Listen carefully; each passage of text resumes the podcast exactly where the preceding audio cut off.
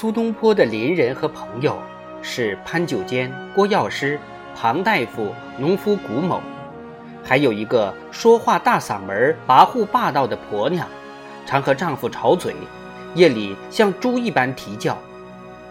黄州太守徐大寿、武昌太守朱寿昌也是苏东坡佩服的五体投地的人。再一个是马孟德，字正清，始终陪伴着苏东坡，而且非常忠实可靠。过去已经追随苏东坡二十年，非常信任他，崇拜他。现在该陪着受罪过穷日子了。苏东坡曾说，他的朋友跟随他而想发财致富。那如同龟背上踩毛织毯子。他在诗里叹息：“可怜马生痴，至今夸我贤。”四川梅州东坡的一位同乡，一个清贫的书生，名叫朝谷，特意来做东坡孩子的塾师。东坡的内兄在东坡来到黄州的第一年。曾来此和他们住了一段日子，后几年子由的几个女婿曾轮流来此探望。苏东坡又给弟弟物色到一个女婿，根据子由的诗，对方从来没有见过他，就答应了婚事。那时苏东坡又吸引了一些古怪的人物，其中两个是道士，不但深信道教。而且闲云野鹤般四海遨游，因为苏东坡对长生的奥秘甚感兴趣，子由特别介绍其中一个去见苏东坡。此人据说已经一百二十七岁。后来，这位道长成了苏家的常客。第三年，师僧参了去看东坡。在苏家住了一年光景，但是东坡最好的朋友是陈造。当年苏东坡少壮时，曾和他父亲意见不合，终至交恶。陈造住家离齐亭不远，东坡去看过他几次。陈造在四年内去看过苏东坡七次。由于一个是文学掌故。陈造在中国文学史上以句内之癖而名垂千古了。今天中文里有“季常之癖”一个典故，“季常”是陈造的字。陈季常这个朋友，苏东坡是可以随便和他开玩笑的。苏东坡在一首诗里开陈季常的玩笑说。龙丘居士亦可怜，谈空说有夜不眠。忽闻河东狮子吼，拄杖落手心茫然。因为这首诗在文言里用河东狮吼就表示惧内，而陈继常是怕老婆的丈夫，这个名字也就千古流传了。不过这首诗解释起来还有漏洞。据我们所知，陈继常的家庭生活很舒服自在，而且尚有艳福。再者，狮子吼在佛经中指如来正声，我想可能的理由是陈继常的太太一定嗓门很高，苏东坡只拿他开个玩笑而已。直到今天，狮子吼还是指絮絮不休的妻子。倘若苏东坡说是母狮吼，就恰当多了。苏东坡家庭很幸福，在他的一首诗里，他说妻子很贤德。这句话的意思是，他妻子并不像他好多朋友的妻子，或是过去历史上好多名学者的妻子那样凌虐丈夫。虽然长子麦这时也能写诗。但几个儿子并没有什么才华。晋朝大诗人陶潜也以忧伤认命的心情写过一首择子诗，说儿子好坏全是天命，自己何必多管？他说：“天运苟如此，且尽杯中物。”苏东坡说：“子还可择同源量，妻却差贤胜敬通。”敬通为东汉学者，苏东坡这句诗自己加的注脚里说：“仆文章虽不逮逢眼，而慷慨大节，乃不愧此翁。眼逢世祖英锐好事，而独不遇，流离鬓足，与仆相似。而眼期妒汉甚，仆少此一事，故有圣境通之句。”大约在此时，东坡收朝云为妾。我们记得苏东坡的妻子在杭州买朝云时，他才十二岁。按照宋朝时的名称，我们可以说她是苏太太的妾。妻子的丫鬟可以生而为丈夫的妾，在古代中国是极平常的事。如此一个妾，无论在哪方面都不失为太太的助手。因为妻子要伺候丈夫，比如准备洗澡，妾就比一个丫鬟方便得多，不必在丈夫面前有所回避了。朝云现在已经长大，天资极佳，佩服苏东坡的人都很赞赏他。有人甚至说，在苏家把他买进门时，他已经是个富有才艺的杭州歌妓。但仔细研究，则知实际并不如此。由苏东坡自己写的文字上看，朝云是来到苏家才开始学读与写的。佩服苏东坡的人都对朝云有好感，朝云是当之无愧的，因为苏东坡晚年流放在外，始终随侍左右的便是朝云。在元丰六年。朝云生了一个儿子，起名叫顿儿。在生下三天举行洗礼时，苏东坡写诗一首，用以自嘲：“人皆养子望聪明，我被聪明误一生。唯愿孩儿愚且鲁，无灾无难到公卿。”苏东坡自己善于做菜。也乐意自己做菜吃，他太太一定颇为高兴。据记载，苏东坡认为在黄州猪肉极贱，可惜富者不肯吃，贫者不解煮，他颇引为憾事。他告诉人，一个炖猪肉的方法极为简单，就是用很少的水煮开之后，用文火炖上数小时，当然。要放酱油。他做鱼的方法是今日中国人所熟知的。他先选一条鲤鱼，用冷水洗，擦上点盐，里面塞上白菜心，然后放在锅里煎，放几根小葱白，不用翻动，一直煎。半熟时放几片生姜，再浇上一点咸萝卜汁儿和一点酒。快要好时，放上几片橘子皮，趁热端到桌上吃。他又发明了一种青菜汤，就叫做东坡汤。这根本是穷人吃的，他推荐给和尚吃。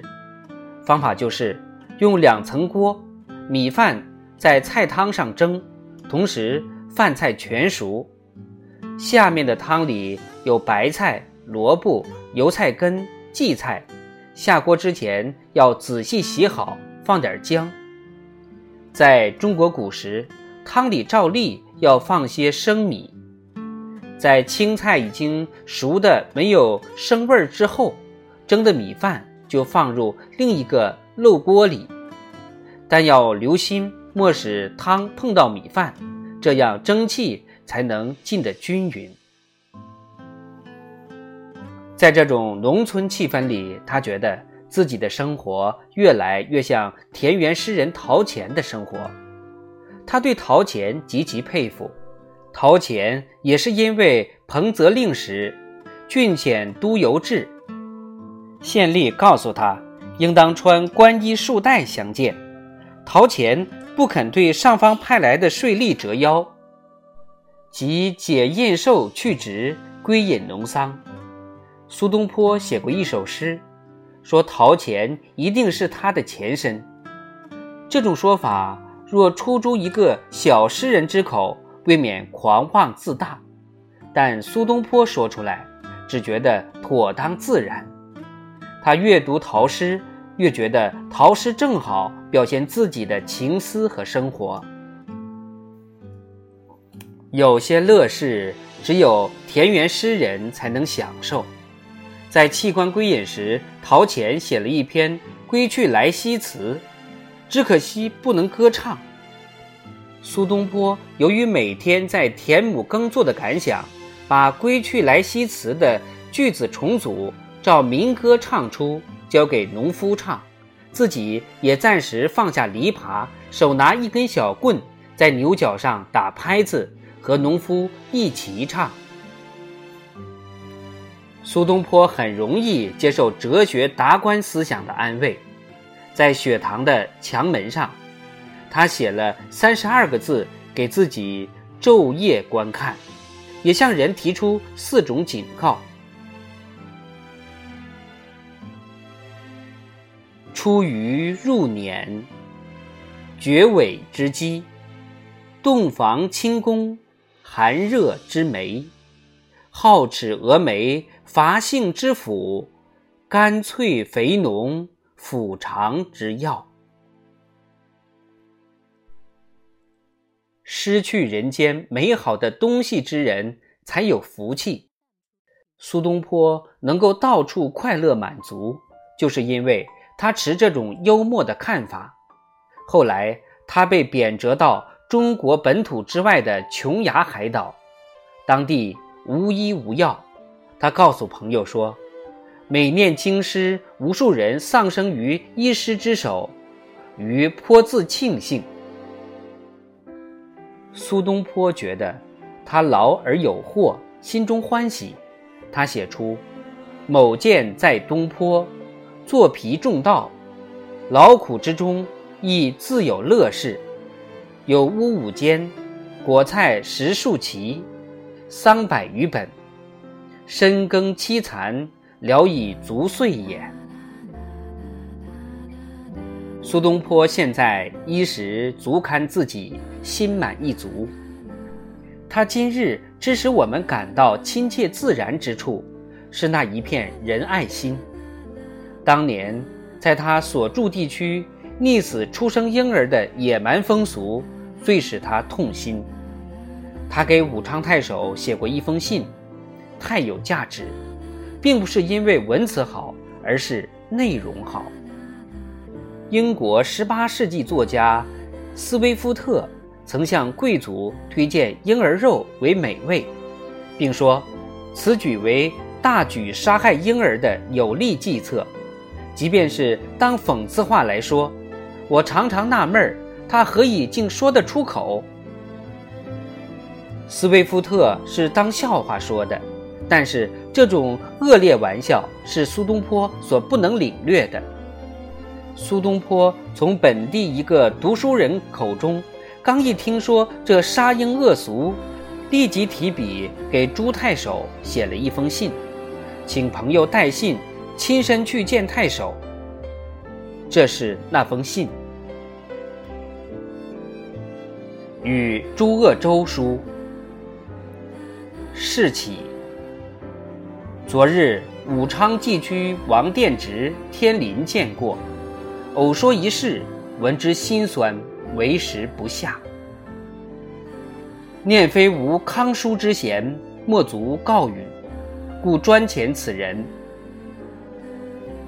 俗人区区，聊眼前事，旧过不暇，岂有余力及此夺外事乎？天林言：秋月间，田野小人，立只养二男一女，过此则杀之。犹会养女，以故民间少女多官夫，出生则以冷水浸杀，其父母亦不忍，率长闭目背面，以手按之水盆中，一应良久，乃死。有神山乡百姓食魁者，连杀两子。去岁夏中，其妻一产四子，楚毒不可堪忍，母子皆毙。报应如此，而愚人不知创爱。天临每闻其侧近有此，则持救之。量与衣服饮食，全活者非一。既旬日，有无子息人欲起其子者，则亦不肯。以此知其父子之爱，天性固在，特迁于习俗耳。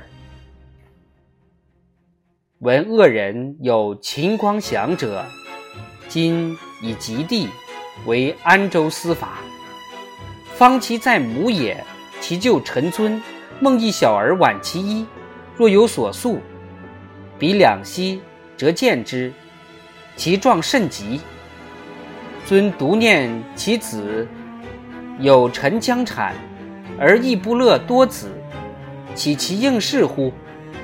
持往省之，则儿已在水盆中矣，救之得免。恶人护知之。准律，故杀子孙，徒二年。此常例所得案举。愿公明以告诸义令左，使赵诸保证告以法律，予以祸福，约以必行，使归转以相与。仍入条粉币小事，以立赏赵人告官，赏钱以犯人。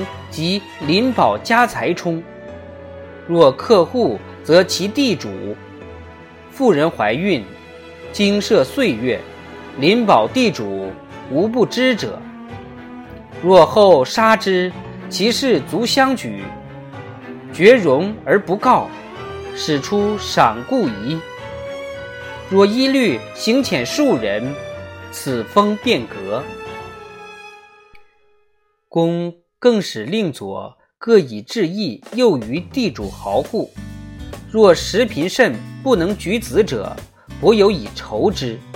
人非木石，亦必乐从。但得出生数日不杀，后虽劝之使杀，亦不肯矣。自今以往，元功而得活者，岂可胜计哉？佛言：杀生之罪，以杀胎卵为重，六畜有耳，而况于人？俗谓小儿病，为无辜。此真可谓无辜矣。吊帽杀人犹不死，况无罪而杀之乎？公能生之于万死中，其阴德十倍于血活壮夫也。是相在密州。欲积年，民多弃子，因盘量劝幼米，得出剩数百担，别处之，专以收养弃儿，月给六斗。彼七年，养者与儿皆有父母之爱，遂不失所，所活亦数千人。此等事，在公如反手耳。是身气，故不自外。不醉，不醉。此外，唯为民自重，不宣。是，再顿首。苏东坡自己成立了一个救儿会，请心肠慈悲、为人正直的邻居读书人古某担任会长。救儿会向富人募捐，请每年捐助十名。多捐随意，用此钱买米、买布、买棉被。古某掌管此钱。安国寺一个和尚当会计，主管账目。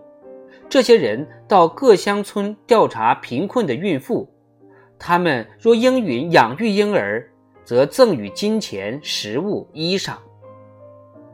苏东坡说：“如果一年能救一百个婴儿，该是心头一大喜事。”他自行每年捐出十民钱，他行的才是最上乘的佛教教义。我总以为，不管何处，只要人道精神在，宗教即可再兴；人道精神一死，宗教也随之腐烂了。